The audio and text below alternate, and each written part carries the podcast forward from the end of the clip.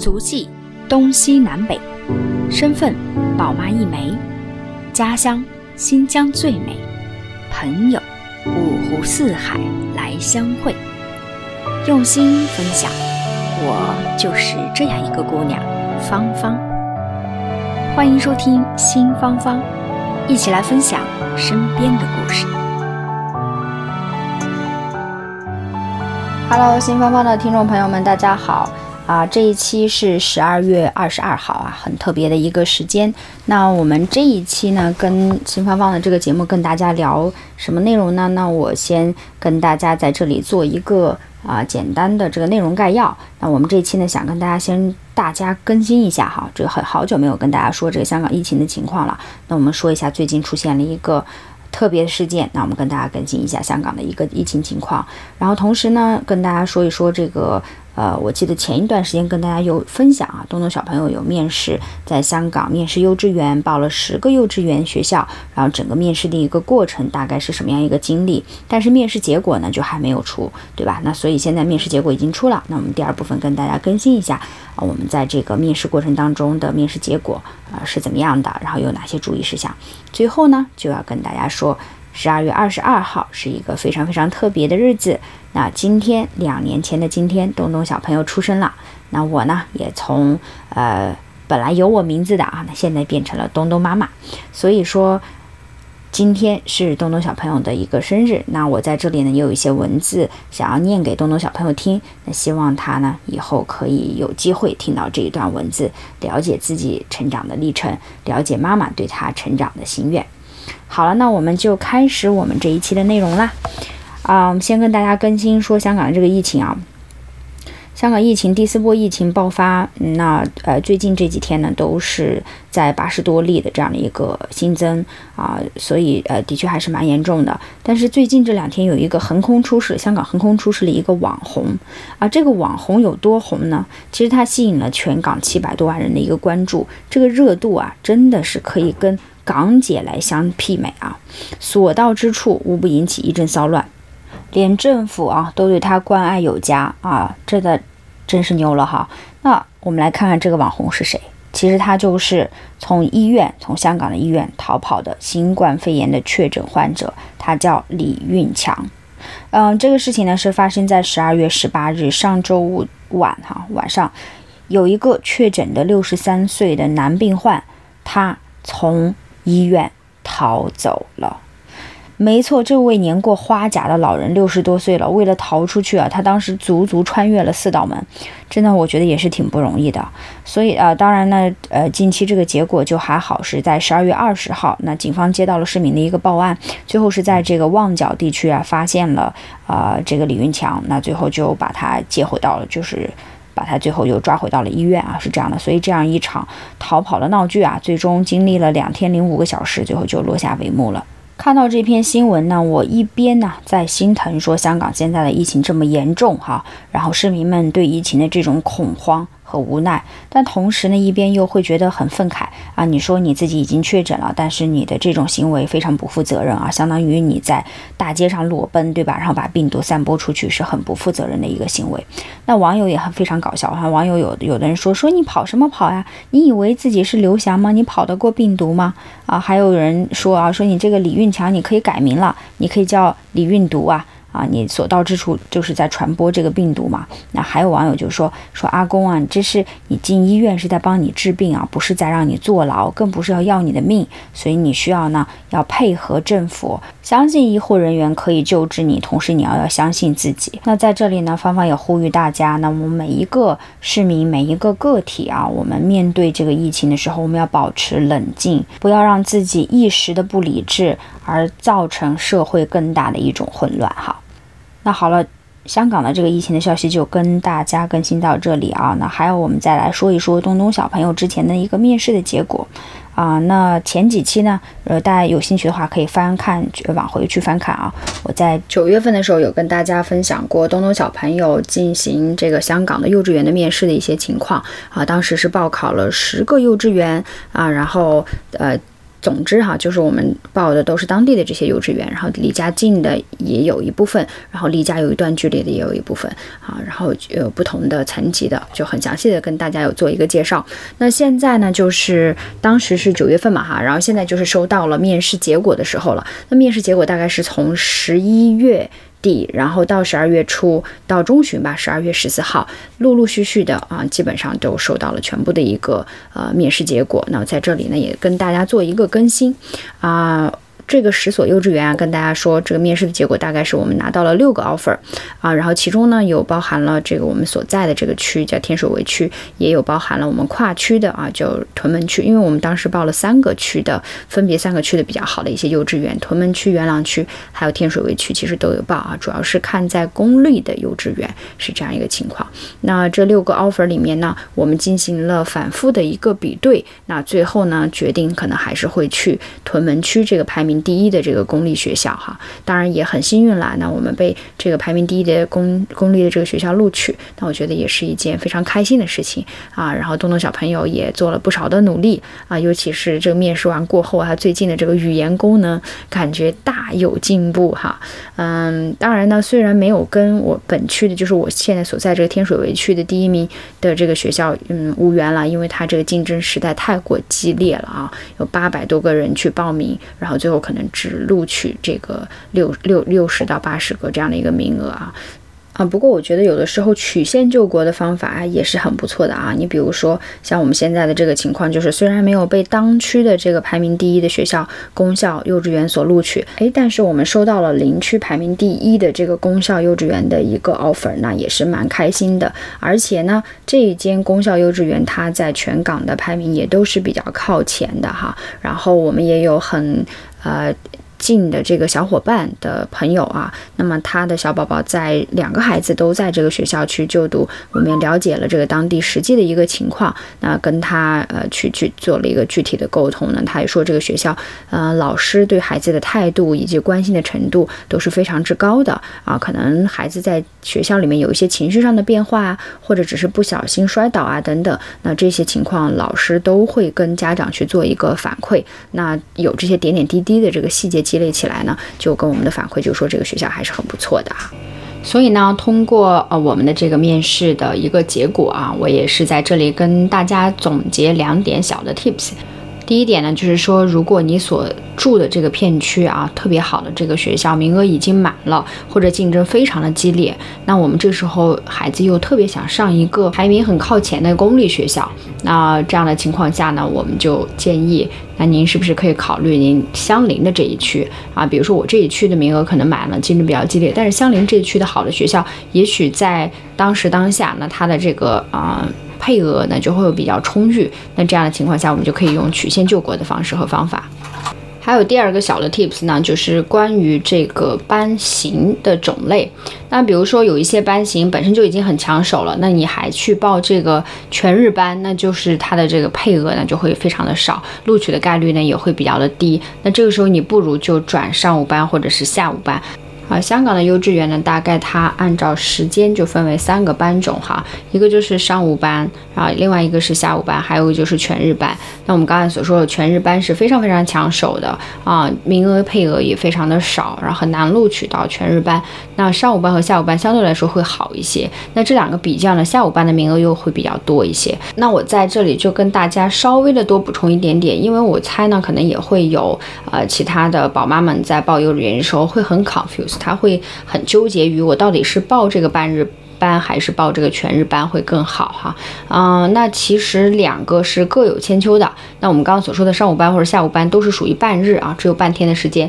那半天时间呢，那呃相对来说你的亲子时间就会多一些。如果可以的话啊，或者就是呃其家里人陪伴这个孩子的时间会多一些，那可能也会减少一些感染传染疾病的一些风险呀。那经济负担相对来说也会比呃全日班会比这个半日班的费用要高那么一丢丢哈，嗯。嗯，当然了，我呃这个全日班在香港还是非常非常抢手的。那呃，自然有它的好处了。你比如说像全日班的幼稚园，大概就是从早晨的九点多开始，一直到下午的四点。那中午呢，还是会管一顿午饭，而且会管一个下午茶的一个点心，还有睡觉啊，全都包了。所以父母相对来说就非常的轻松啊，可以把孩子就是一个托管的一个状态，只要下午去接回来就可以了。那所以这种这个时间的安排上，就可以更多安排自己的时间。所以全日班是非常非常受欢迎的。那呃，首先第一个原因就是他老师会照顾孩子，照顾的比较稳妥了，是吧？啊，再一个呢，就是他可以训练自己的这个独立自理的一些能力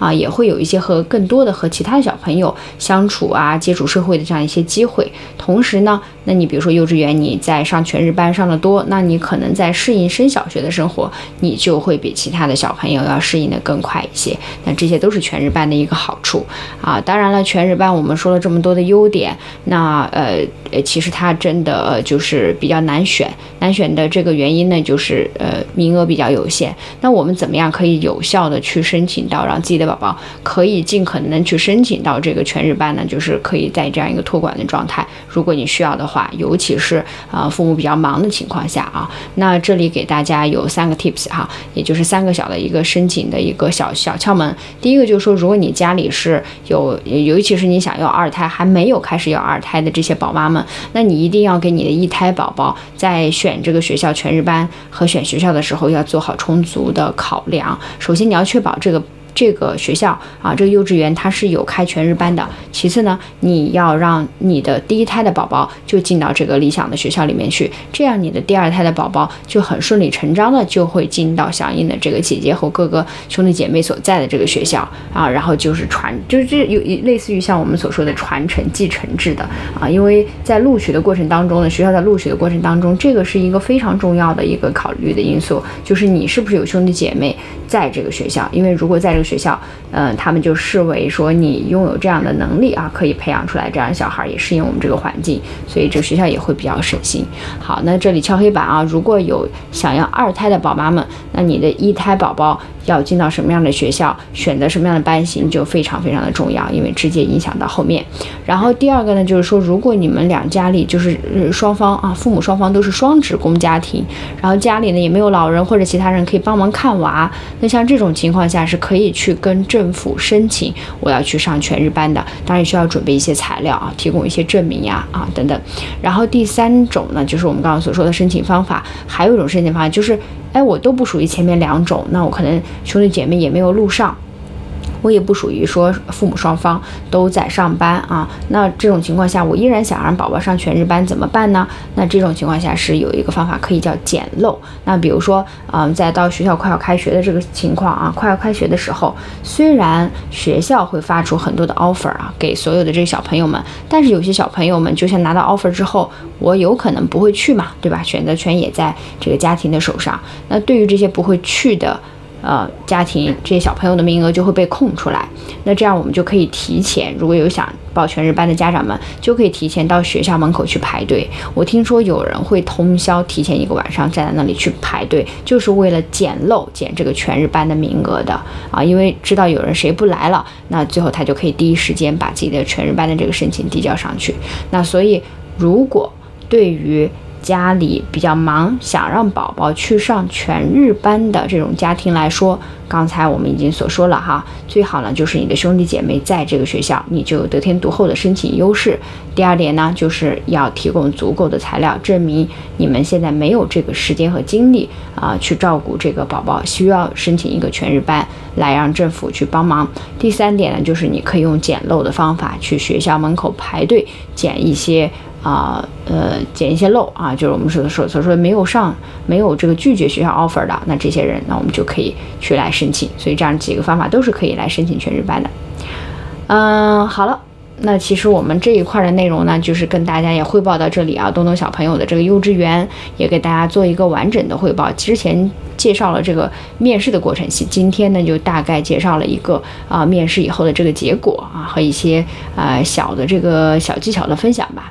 好，那我们下面一部分的内容呢，就到了今天一个非常重要的环节啊。今天是十二月二十二号开篇，好，芳芳也说了，今天是东东小朋友的生日，也就在两年以前的今天啊，东东小朋友降生到了这个世界，而我这个芳芳大朋友啊，从懵懂的少女现在变成了东东妈啊，所以嗯，我也很希望在东东小朋友两岁之际，我能够跟他说一些什么话语，能够让他。成人长大之后，能够听到这些话，能够知道妈妈对他的期许，我觉得是一件很有成就感的事儿。所以呢，我又翻出了我当初在月子里写公众号的时候写了一段话。那我现在至今看起来，我觉得哇，作为这个生日礼物念给他听啊，还是很有纪念意义的哈。所以在这里呢，我就把这段话重新的读给东东小朋友，在你的生日之际，希望东东小朋友你可以慢慢长大。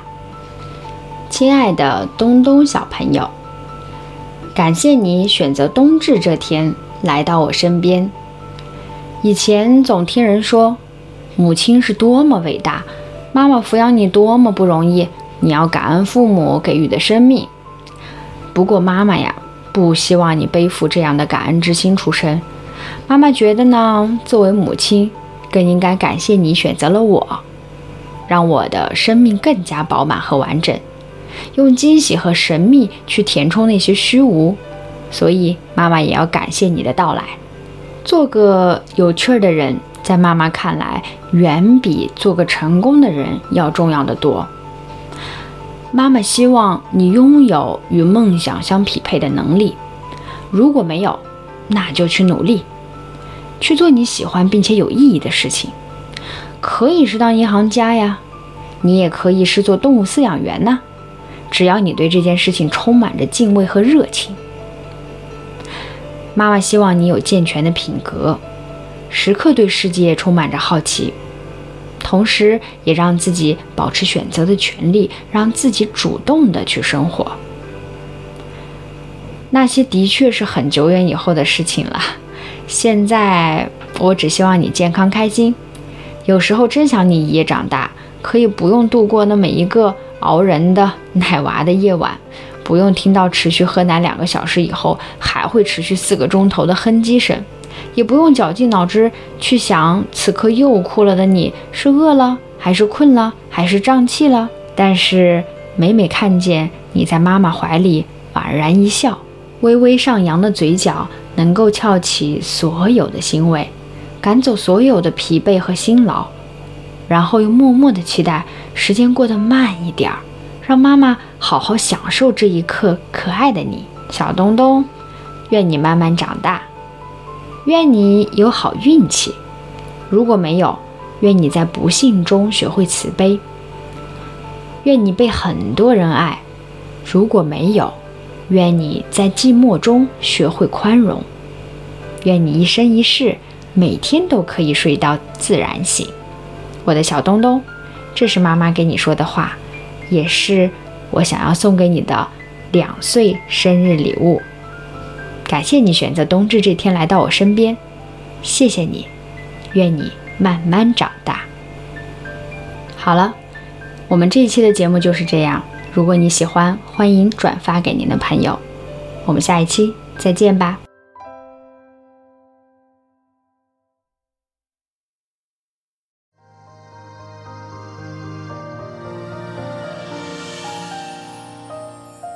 感谢您收听新芳芳。